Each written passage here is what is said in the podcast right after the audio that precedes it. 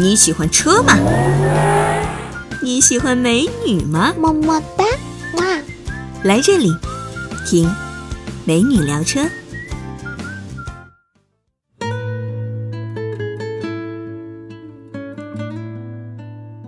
嗨，你们好，我是柚子。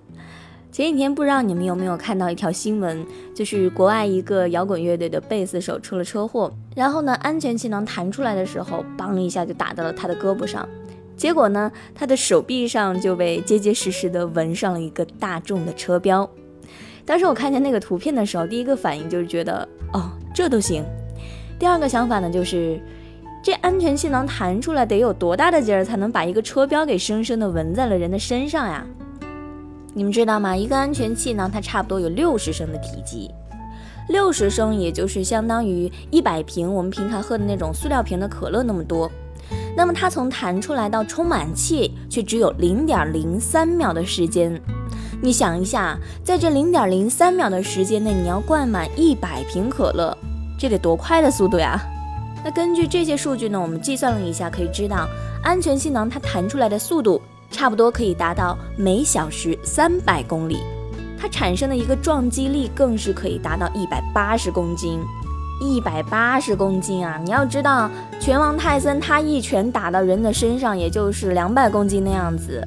又想起来那个被纹上大众车标的图片，血淋淋的，好疼啊！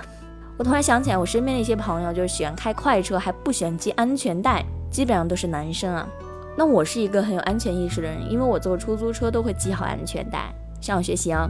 有一次呢，我就碰巧坐上了我这样一个朋友的车，我就问他，我说：“你不怕出事儿吗？”我记得他是这么跟我说的，他说：“看我车上有八个气囊，还有 ESP 什么什么什么，反正总之就是说有很多东西在保护着他呗。”我现在想一想，如果开快车还不系安全带，要是出了车祸，八个气囊的纹身，我天哪，想想都疼。并且这安全气囊给你纹身，往往可能还会免费赠送你骨折或者淤血的效果。所以说开车一定要系安全带吗？当然这只是开个小玩笑啊。最近西安有一位大哥，他就被安全气囊给搞得非常的郁闷啊。当时这位大哥呢是开着自己的宝马三二零，用五十多公里的速度行驶在路上的时候，忽然前面就冒出来了一辆莲花轿车，大哥当然是没躲过，咣一下就怼上去了。结果呢，这辆宝马损失还比较惨重，保险杠啊、水箱、前挡风玻璃全都碎了。这大哥也是吓够呛的，因为车上除了他，可是还坐着自己女朋友的一家三口啊。不过万幸的是，人没有事儿。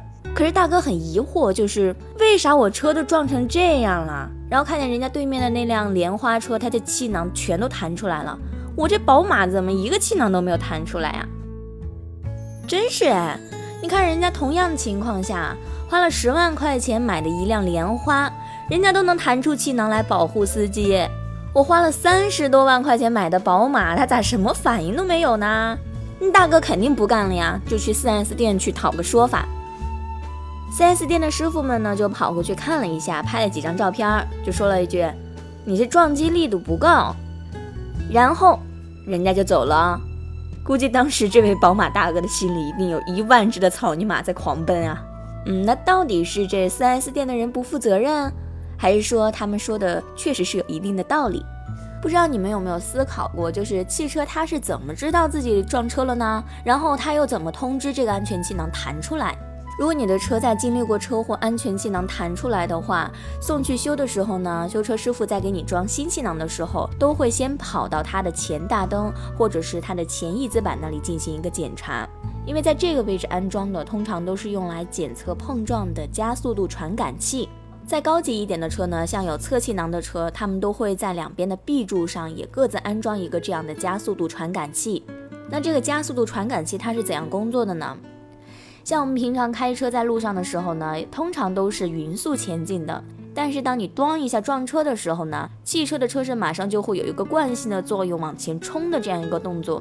这个时候传感器它就会检测到这个加速度，同时呢，它就会通知汽车说：“你小心啊，我这儿已经撞车了，赶紧准备安全保护。”那么接到加速度传感器这条通知的呢，就是一个叫做中央气囊传感器的东西，它一般呢都是装在仪表盘或者是挡把下面，安全气囊最终要不要弹出来，就全是它负责喽。那么汽车从知道自己被撞了到安全气囊弹出来的这样一个过程呢，它是需要有一个计算的方法来控制的。像现在汽车厂商采用的安全气囊算法其实有不少，但是算来算去呢，这些算法所要计算的也就是两种数据，一个是撞车后的加速度，另外一个就是撞击的力度。要计算这两个数据听起来是很有道理的吧？但是问题就出在这儿了。这一堆的传感器啊，它算不出来我这辆车到底撞哪儿了，被什么给撞了。这个其实很重要哎。你想啊，比如说开车撞到了电线杆，跟车的宽度比起来，电线杆是很细的吧？所以一辆车它撞上电线杆子的时候呢，不需要太快的速度就可以把你的车头给撞扁了。这个大家都知道嘛，因为接触的面积小，压强就越大。所以这个时候什么吸能啊、溃缩啊，基本都不顶用了。靠的就是你的车身自己够不够硬，结果往往就是撞的力度没有多大，但是一辆车的损失却不小。看吧，这个时候安全气囊算法的缺点就暴露了。撞电线杆子的时候产生的速度变化和撞击力度，也许它根本就达不到汽车厂商预先设定的那个数值。那你没到这个数，安全气囊它肯定就不会弹出来了嘛。除了撞电线杆这种碰撞之外啊，还有小面积偏置碰撞啊、斜碰撞啊这些。这些都是属于安全气囊传感器容易算错的一些撞车方式。那现在再想想前面说到的 4S 店师傅说到的那句话，你这撞的力度不够啊，是不是还是有一点道理了？你看西安那辆宝马车，它就是左边的车头撞上了人家的车头正面，它这其实就属于标准的小面积偏置碰撞嘛，正好就是安全气囊最容易算错的一个撞车形式，所以它的气囊就没有弹出来了。那除了算不出来撞车的形式啊，撞了什么这些之外，现在的安全气囊算法它还很容易被烂路给干扰了。像那种搓板路啊，啊用越野的车下个楼梯什么的，连续的炮弹坑啊这些，这些路面上因为颠簸产生的加速度也会让安全气囊算错题，甚至有的时候它会因为算错了而无缘无故的就把安全气囊给弹出来了。还有一点就是安全气囊算法还是存在很多的限制，比如说。它必须是在车头前方六十度的范围内撞车，必须撞的是车或者是墙这些比较硬的东西，还有就是必须要在三十公里以上的速度碰撞等等等等啊。所以说呀，并不是每一次撞车安全气囊都会弹出来，即便是都已经满足了安全气囊弹出来的条件，也有可能因为安全气囊算法上出了错误，最后也弹不出来。想想汽车厂商也真是啊。从一九五三年发明安全气囊到现在，差不多六十多年了吧？这安全气囊怎么还有那么多的安全隐患呀？好吧，其实他们还是有进步的。现在最新的安全气囊算法，它已经升级到了智能化。比如像有一个成员检测法，这种算法它不仅可以算出来你车是怎么撞的，它还能算出来每一个坐在座位上坐的到底是大人还是小孩儿。更高级的还有一个叫做模糊神经网络算法。它除了可以算出每一个座位上的人的乘坐姿势，还可以在发生车祸的时候实时追踪每个人的头部运动轨迹。听起来很棒吧？感觉很有安全感，对不对？可惜的呢，就是这上面说到的两个都没有一个能够发展到实用的阶段。哎，我这里好想给这些汽车厂商们提一个建议啊！如果你们真的在这些最新的算法上实在是没有能力去突破了，还不如干脆就交给微软啊、谷歌他们。毕竟在人工智能和神经网络这些技术上，科技领袖们的水平还是要比汽车厂商们高一丢丢的吧。好啦，所以说呢，并不是每一次的撞车安全气囊都会弹出来。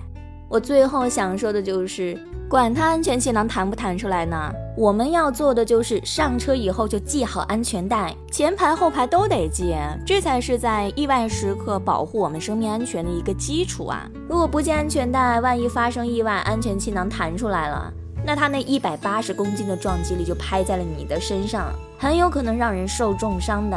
再万一安全气囊那一下就懵逼了，算错数据没弹出来。那没系安全带的话，就直接撞到方向盘上，或者撞到玻璃上，或者撞到其他的地方。那这样所受的伤，说不好就真的可能要了命了。嗯，好像有点沉重了。那就送你们一首轻松的歌吧。谢谢你们今天陪我聊车，拜拜。There's so many things that make me happy. I could go on and on. Radishes, cabbages, holding hands and getting packages from my friend John. Horses, birthdays, popsicles, and watching my dog play on the lawn. There's so many things that make me happy. I could go on and on. Strawberries, bare feet, swing sets, watching my baby brother yawn. Climbing trees and not skinning my knees, grilled cheese made by Uncle Don. Butterflies, pretty birds, rainbows, and frogs sitting on a log. There's so many things that make me happy. I could go on and on. When I'm feeling frustrated, mad, or just a little bit sad, I can think of my list of happy, and then I get so very glad. There are so many things that make me happy. The list goes on and on. But now I want to know what makes you happy. I bet your list is just as long.